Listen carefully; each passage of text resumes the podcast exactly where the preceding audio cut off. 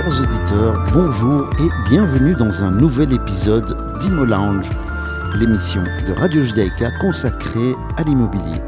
Gali Baron, en votre compagnie, nous avons dit que régulièrement nous ferons le point sur la situation du marché immobilier et des éventuels changements dans les législations. C'est le cas aujourd'hui avec un invité que nous commençons à bien connaître dans l'Imo Lounge, le notaire Dimitri de Créancourt. Bonjour Dimitri. Bonjour Gali. Comment vas-tu? Ah, Mais je vais très bien. Bah, écoute- J'espère que toi aussi. Mais oui, de- bah, déjà très content de te retrouver. Oui, Voilà. J'ai ma place hein, ici. Ah, mais tout à fait, tout à fait. Alors, une fois n'est pas coutume, tu es là pour nous éclairer de, de tes lumières, je dirais. Mhm. Voilà. Elles sont nombreuses. Sur Je- le marché immobilier. Je pensais que j'étais venu à, à une, euh, une émission de cuisine, mais non, Ah, c'est raté. Non, et, et- et je ne vais même pas te cuisiner, mais par contre, euh, c'est vrai, l'immobilier, oui. C'est notre dada tous les deux. Ouais. Alors, comment, peut-être d'abord, première question, comment, comment se porte le, le marché immobilier vu par les yeux d'un d'un notaire qui voilà. notaire. et de- de- Euh, d'une des plus grandes, c'est pas la, la, la- la- la plus grande étude de, de Bruxelles, Belgique, je ne sais ça, pas. Je ne sais pas. Mais c'est Ouais. pas ça l'important Une des. de toute non, façon. tout à fait. Euh, ben, le marché immobilier, il est, euh, il est comme tout le monde peut, peut le voir. En réalité, euh, on, se rend, on se rend compte que quoi qu'il se passe dans, dans le monde, il y a toujours un impact euh, sur l'économie euh, d'un enfin, d'un pays ou même de, au niveau international. Et donc, euh, certains événements qu'il peut y avoir euh, dans le monde a effectivement des répercussions sur le marché immobilier. Les gens sont toujours un petit peu dans l'expectative. Euh, on a eu une année 2023 qui était relativement euh, morose, entre guillemets, tenant compte euh, ben, principalement euh, de la hausse des taux. Euh, heureusement, d'un point de vue énergie, ben, ça s'est un petit peu calmé, les coûts sont devenus plus, plus abordables. Quand tu dis, juste, je te coupe deux- secondes, euh, 2023, c'était peut-être la- la- la- le deuxième semestre, non? Deuxième semestre. Le premier semestre, ça, ça, ça allait Le premier encore. semestre, en tant que notaire, on est toujours, enfin, on, on intervient toujours après, entre, enfin, après les, certains événements. C'est ça. Euh, puisque Bien sûr. euh, on a les compromis de vente et puis il y a un certain laps de temps euh, qui s'écoule entre le compromis et l'acte et donc nous on, a- on intervient toujours un petit peu euh, dans, un, dans une deuxième phase. Euh, mais 2023 c'était les taux, les taux d'intérêt qui ont fortement augmenté. Fortement augmenté, il faut rester euh, relatif aussi, mais c'est vrai qu'il y a eu une, euh, une hausse par rapport euh, aux taux qu'on avait il y a, Ah, il y a une grande différence, Euh, et donc les taux. même si ça reste raisonnable. Ça reste raisonnable de manière générale, parce Ouais. qu'avoir un taux de 3, 3,5, 4 n'est pas anormal en soi. C'était les taux qu'on avait avant, qui étaient tout à fait anormaux. On s'y habitué. On s'y est habitué. Bon, en fait, les gens ont, ont- ont- ont vite fait leurs calculs. hein. C'est vrai que les taux d'intérêt augmentaient. Les gens ou les clients ont principalement euh, adopté une attitude qui était de se dire on va emprunter sur une durée plus longue pour garder des mensualités qui restent entre guillemets abordables, tenant compte du fait que les taux étaient un peu plus élevés. Et euh, maintenant, 2024, euh, en tout cas en ce début d'année, on voit que les taux ont recommencé à baisser. Mhm. Euh, il y a moyen d'avoir des taux maintenant en dessous de 3, euh, ce qui est quand même ce qui est bien. Euh, et ça fait quand même euh, un certain nombre de mois. Euh, je ne vais pas parler en année, mais un certain nombre de mois où des taux en dessous de 3%, bah, voilà, on n'en voyait aucun. Maintenant, on arrive quand même à des taux où on peut avoir, bah, j'ai vu certains taux à des 2,70, euh, euh, ce qui est quand même bon euh, pour, euh, pour le marché immobilier. C'est ça. Et normalement, ça ne devrait pas trop changer encore en, en- en avis, les taux vont 2024 ou légèrement monter peut-être? Non, je pense qu'ils vont rester euh, stables pour l'instant, du moins je l'espère, Mhm. euh, ce qui donnera sans doute un petit coup de fouet au marché immobilier euh, où les, euh, les candidats acquéreurs vont peut-être se lancer euh, dans, euh, bah, dans, dans une nouvelle aventure, une nouvelle acquisition.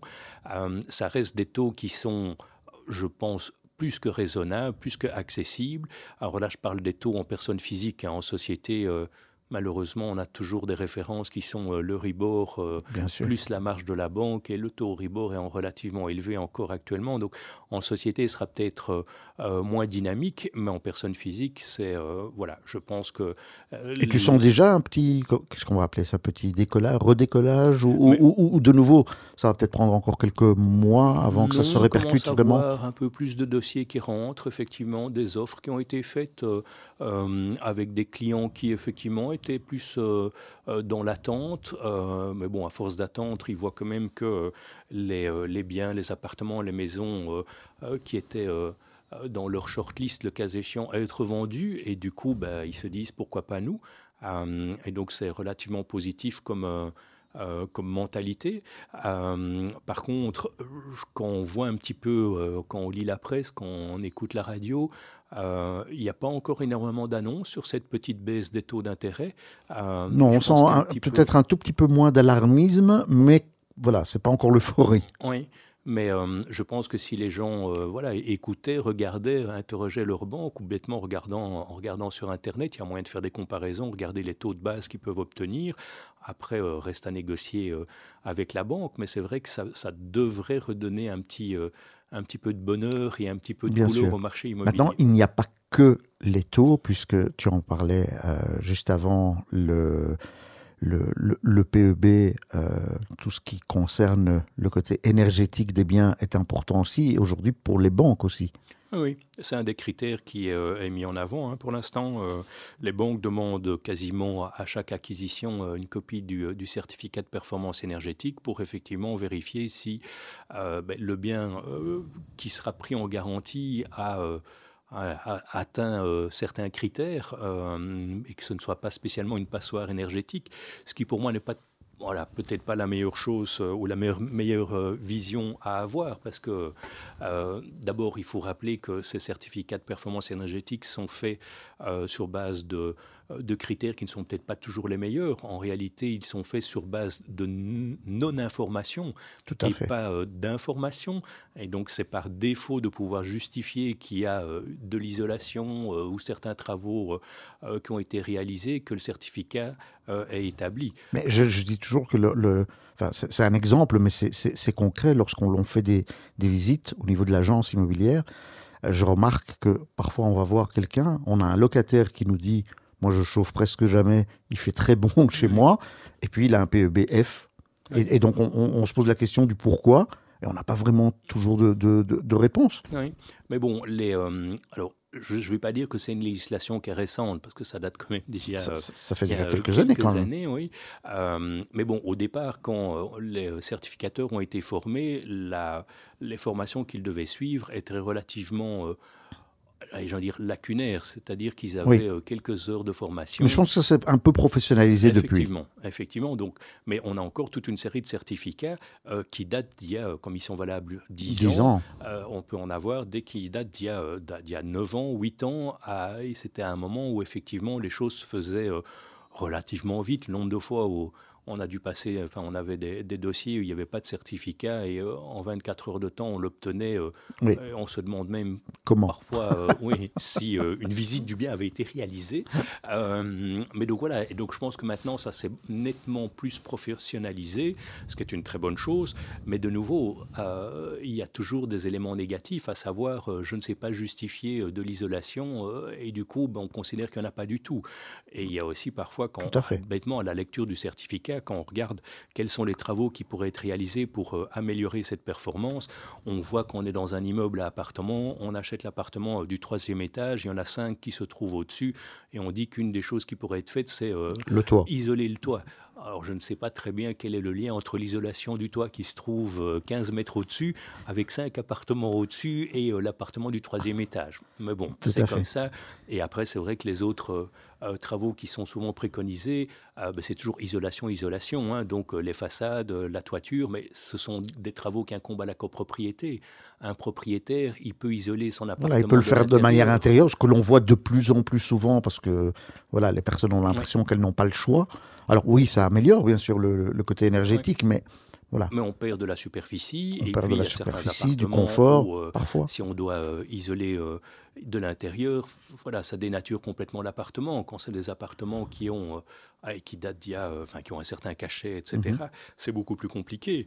Et puis, ben, il y a aussi, bêtement, d'un point de vue structurel, isoler l'appartement depuis l'intérieur, c'est bien, mais on a des fenêtres, et donc ça veut dire que si on met un isolant on va avoir euh, des appuis de fenêtre ou un recul par rapport à la fenêtre qui, au lieu de faire euh, 10 ou 15 cm, vont en faire euh, 20, 25. Et donc, c'est. euh, voilà, visuellement parlant, c'est pas toujours euh, optimal. Et puis il y a des Non, chauffages à certains endroits. Où est-ce qu'on met Qu'est-ce qu'on fait au niveau de cet euh, isolant Donc c'est pas aussi euh, positif que ça. Et tout ça, est-ce que ça fait qu'il y a des, des, des diminutions de transactions? Euh, je ne pense pas qu'il y ait des diminutions. Par contre, euh, on remarque qu'on a quand même de manière plus ou moins fréquente euh, des personnes qui disent OK, on a un certificat de performance énerg- énergétique ou on n'en a pas.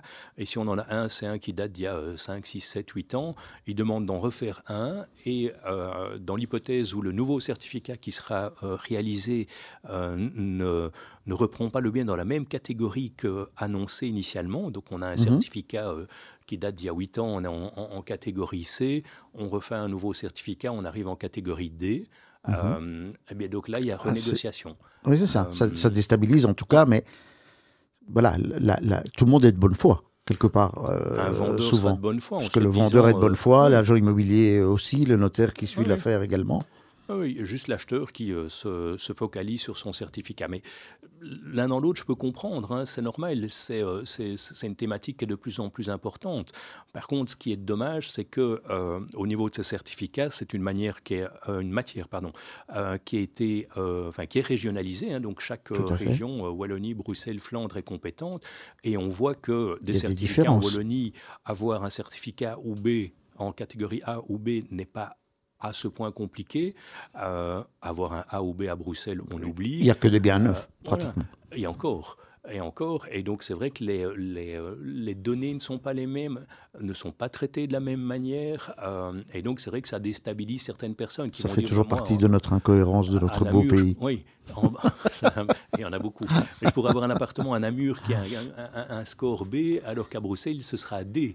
Euh, et donc, euh, c'est effectivement un peu ennuyant pour, pour des gens qui euh, veulent investir ou achètent d'une région, enfin dans une région ou dans une autre. bah, ils n'ont effectivement pas les mêmes critères qui sont pris en considération. Alors, une petite question qui n'a absolument rien à voir avec ce dont on parle actuellement, mais est-ce que tu aimes la musique country?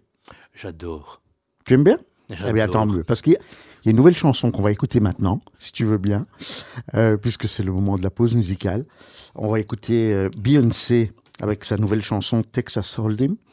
Et, on, on- on- et donc, voilà, je, je- je propose à nos auditeurs d'écouter cette chanson et on se retrouve dans, dans quelques minutes euh, pour la suite de l'Imo Lounge avec Maître Dimitri de Criancourt.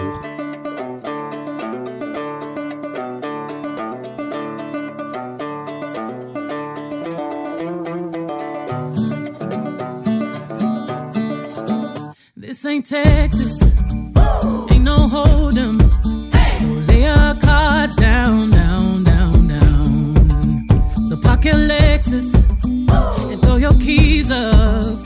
Stick around, round, round, round, round.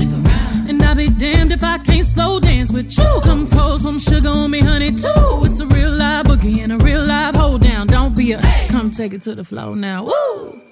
There's a tornado, in my city, in my city. The basement, the basement. That ain't pretty, whiskey. We're surviving. Of red cup kisses, sweet redemption, passing time, yeah. Ooh, one step to the right, we headed to the dive bar we always thought was nice. Ooh, run me to the left, then spin me in the middle, boy. I can't read your mind. This ain't Texas, ain't no hold'em.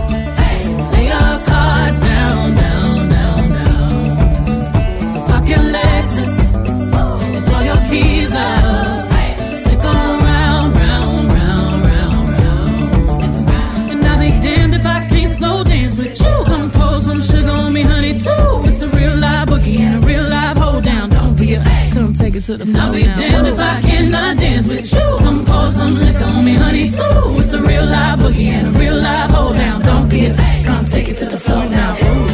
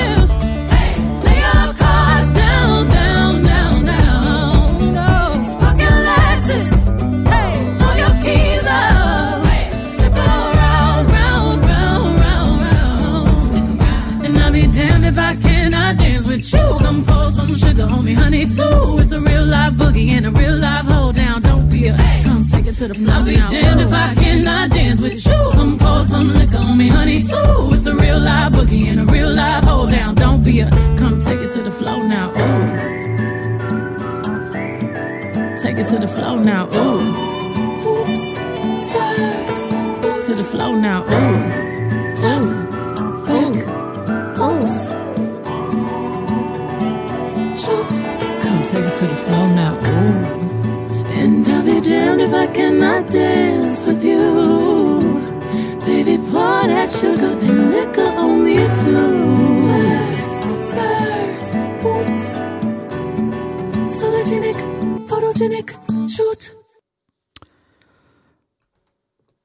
De retour dans l'Imo Lounge avec notre invité du jour, maître Dimitri de Créancourt. Alors, cette country, Euh, on a retiré nos chapeaux de cow-boy. Gali s'est rhabillé parce que. le Ah, on, country, c'est son on- on- truc. on peut nous voir sur YouTube. non, heureusement, voilà. Peut-être un chapeau et encore. Alors, euh, Dimitri, euh, toujours concernant les, les- les actes, est-ce que euh, tu sens beaucoup de refus de crédit actuellement? Euh, très honnêtement, on en a peu, très peu. Euh, alors qu'on aurait pu imaginer que, tenant compte des conditions qui sont imposées par les banques, euh, un, un nombre plus important de candidats acquéreurs se voit refuser leur demande, mais non. Euh, bon, je ne dis pas qu'on n'en a pas du tout, hein, mais disons que c'est pas, euh, voilà, c'est, euh, c'est peu fréquent. Oui. Ouais. D'accord. Bah, tant mieux. hein. Oui, ça veut dire que. Mais est-ce que, est que les personnes viennent chez vous, vous posent la question à l'étude auparavant? Est-ce qu'on leur donne le conseil d'aller voir leur banque avant peut-être de faire une offre? Voilà, nous, nous c'est vrai qu'à l'agence, nous, on a, on a souvent l'occasion de discuter avec les personnes qui sont candidats et, et régulièrement on leur dit Mais est-ce que vous avez déjà été Mhm. voir votre banque? Parce que, voilà, on, on entend malgré tout euh, certains refus, Oui. parfois. Euh, bah, il faut savoir que les candidats acquéreurs viennent rarement chez leur notaire euh, ou chez un notaire, peu importe, avant de faire leur offre. Euh, ils font des visites, ils vont faire leur offre. S'ils sont venus chez nous au préalable, on leur dit toujours qu'on peut relire l'offre euh, pour voir s'il y a des, des clauses ou des conditions qu'on doit rajouter. Euh, mais la question du crédit et des démarches que eux auraient pu faire de manière anticipative est Ils en parlent abordée. peu. Ouais. Ouais.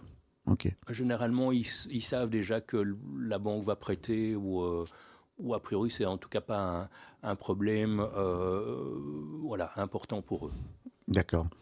Alors, on a également, puisqu'on est en début d'année 2024, il y a des réglementations, des nouvelles réglementations euh, au niveau de l'immobilier. Il y a un élément qui est, euh, qui est devenu très important depuis le, le 6 janvier 2024. Euh, alors, J'en ai déjà parlé euh, brièvement avec un de tes confrères, mais on était encore, c'était encore l'année passée, et la loi euh, n'était pas encore, euh, ou l'ordonnance n'était pas encore promulguée. Euh, maintenant, c'est le cas. Je parle de la nouveauté au niveau du bien, du, pardon, du droit de préférence qui est laissé au locataire lorsque l'on vend son bien. Peux-tu nous en dire un petit peu plus? Donc, ordonnance effectivement qui est rentrée en vigueur, qui est d'application depuis le 6 janvier, qui pose beaucoup de questions. D'abord parce que comme toutes bonnes ordonnances, euh, elles ne sont pas toujours extrêmement bien rédigées euh, et elles manquent de On a quelques soucis avec ça, en effet, à ce, en ce moment. Euh, mais c'est vrai qu'elles posent, à mon avis, plus de problèmes qu'autre chose. Alors, ce qu'il faut savoir, c'est qu'on devait déjà, quand on vend son bien, informer le locataire de la mise en vente euh, de son appartement ou de sa maison, ce qui pour moi n'était pas une mauvaise chose. Ceci étant, le locataire se rendait bien compte logique. que le bien était en, vente, vu les visites qui se faisaient. Mais bon, maintenant, moi, il est informé au préalable. Euh, au niveau de ce droit de, préférence, euh, ce qu'il faut bien savoir d'abord, euh, pour encore quelques semaines, c'est qu'il n'est d'application euh, que pour autant que le bien soit mis en vente après l'entrée en vigueur de l'ordonnance. Donc si vous pouvez justifier que le bien a été mis en vente, que ce soit par euh, une annonce sur ImoWeb, un contrat de mise en vente signé avec une agence et de la publicité qui est faite, le droit de, de préférence ne s'applique pas. En effet. et donc ça c'est très important, puisque ce droit de préférence si jamais on devenait à néanmoins le notifier au locataire, eh bien, on ouvre un nouveau droit euh, au locataire et donc il sera très compliqué si celui-ci euh, fait usage de son droit euh, alors qu'on avait vendu le bien à, une autre personne, sera très compliqué de, de se... Sans qu'il y avait ce droit au préalable. départir. donc effectivement, il faut faire très attention. Deuxième chose, ce n'est pas d'application non plus pour tous les contrats de location et donc il faut bien faire attention. ce n'est valable que pour les contrats de location entre guillemets long terme, donc le contrat de location classique 9 ans. Si vous avez un contrat de location d'une durée inférieure à 3 ans, euh, le droit de préférence n'est pas d'application. Mmh. Euh, et donc de nouveau, il faut éviter d'envoyer au locataire euh, un courrier au terme duquel on lui annonce son droit de préférence s'il n'en a pas. là où ça devient nettement plus délicat, c'est qu'est-ce qu'on doit communiquer au locataire si ce dernier rentre effectivement dans les conditions pour bénéficier de son droit de préférence. Trop de personnes pensent encore actuellement qu'il s'agit uniquement du prix, mais c'est une erreur, clairement. il faut effectivement, et donc l'ordonnance n'est pas suffisamment précise à ce sujet-là. C'est vrai qu'il faut communiquer le prix, c'est euh, l'élément euh, principal de la vente, mais également toutes les autres conditions. Euh, donc il faudrait, si on va vraiment loin dans la...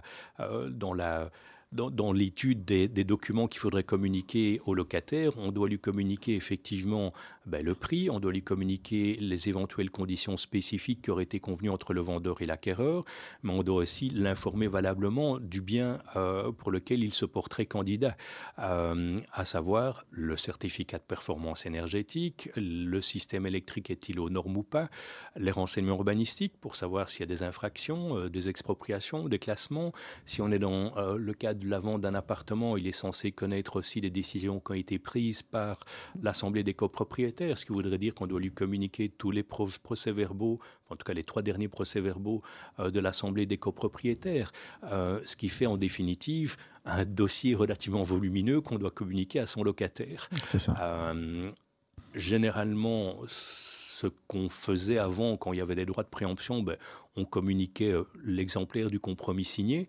Euh, on, veillait effectivement à, rendre illisible l'identité de l'acquéreur euh, pour des raisons euh, de protection de, des données privées.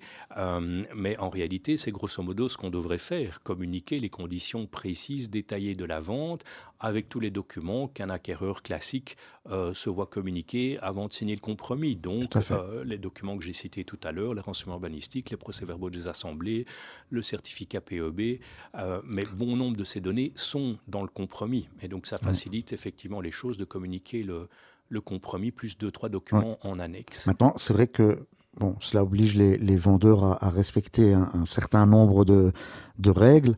Euh, ça, je dirais ça nous oblige aussi, euh, voilà, que, que, ce soit les, les, les, notaires, que ce soit euh, l'agence immobilière, voilà, que ce soit, que ce soit chez Revimo ou ailleurs, bien sûr, mais le, on doit être vigilant et on mm. doit nous soucier de savoir que ces règles ont bien été Oui, tout par le propriétaire, parce que sinon, après, on risque d'avoir un, Oui. un souci. Quels sont, quels sont les, les- les- les risques si euh, ces directives ne sont pas respectées?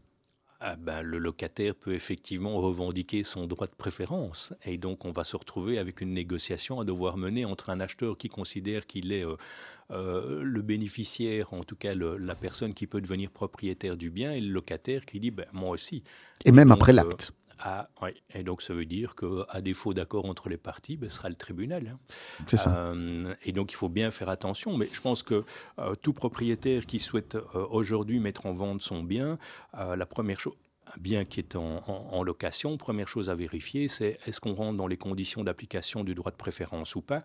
Euh, si le propriétaire ne sait pas euh, ou ne veut pas euh, vérifier, qu'il communique à son notaire, euh, aux agents euh, immobiliers qui sont aussi en mesure de pouvoir vérifier si les conditions s'appliquent. Oui. Euh, et effectivement, euh, ben voilà, que, que ce soit bien étudié, bien analysé, analysé et que le candidat Pour éviter acquéreur- tout risque futur, parce que Ouais. ça sert à rien de Ouais. se... et que le se candidat, cacher les- le les- candidat acquéreur soit informé aussi qu'il y a un locataire, mais bon, ça il l'aura remarqué lors des visites, mais qu'il y a un droit de préférence en faveur du locataire. Euh, parce qu'il ne faudrait pas non plus que le, le candidat acquéreur évincé vienne euh, revendiquer ou réclamer des indemnités. Parce Bien sûr, parce qu'il n'a pas été mis au courant qu'il y avait ce droit de préférence, Oui. bien Donc c'est euh, un, un- un nœud, un nœud à problème, une, une ordonnance compliquée euh, avec peut-être un défaut de, je ne sais pas, de réflexion de la part euh, de la secrétaire d'État. euh, En tout cas, dans la mise en place, certainement. Dans la mise en place. Et puis, euh, ce dont on discutait euh, hors euh, antenne, c'est que quand vous êtes propriétaire et que vous voulez vendre un bien qui est en location, généralement, la première chose que vous faites, c'est vérifier avec le locataire s'il ne veut pas se porter acquéreur. Bien sûr, c'est plus... et donc je logique. pense- voilà. Et je ne suis pas certain que cette ordonnance avait vraiment un, un réel intérêt euh, pour la protection des locataires, puisque l'objectif était effectivement euh, de veiller à ce qu'une personne qui occupe un bien depuis un certain nombre d'années euh, ne voit pas l'appartement qu'il occupait ou la maison qu'il occupait lui filer sous le nez euh, en faveur d'une tierce personne qui, bien entendu, lui donnera un préavis euh, et avec toute la difficulté que ça peut euh, engendrer. Avec aussi, il faut savoir que les locataires ont déjà voilà, à, leur, euh, à leur disposition un nombre relativement conséquent de protections. Euh, et vous savez aussi que les propriétaires ne sont pas tous euh, allés, par exemple, indexer les loyers, à exiger monts et merveilles de leurs locataires. Et donc les locataires ont, voilà, ont pu parfois vivre avec beaucoup d'avantages. Et puis malheureusement, quand on vend le bien, ben, voilà, il leur échappe. Oui, oui. Mais écoute, c'est, c'est, ben voilà, c'est, c'est fini déjà, euh, très cher Dimitri. Mais oui, c'est Bon. sur ces paroles que nous allons te, te laisser te, te retrouver, enfin, te laisser retrouver tes dossiers plutôt et, et- et ton étude. Euh, voilà, merci Dimitri de Criancourt d'avoir passé ce moment avec les auditeurs de Radio Judaïka. Merci à, vous toutes et tous d'avoir été des nôtres dans l'Imo Lounge. Euh, je vous rappelle que si vous pouvez suivre notre émission le mardi à 17h30, une rediffusion est également prévue le mercredi matin à 11h ou sur le site internet de la radio et sur l'application de Radio Judaïka.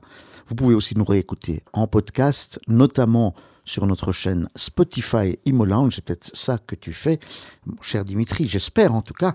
Ou alors nous revoir en cherchant Imo Lounge sur YouTube et vous verrez peut-être si oui ou non Dimitri avait un chapeau pendant l'émission. Alors on se retrouve très bientôt et d'ici là, portez-vous bien.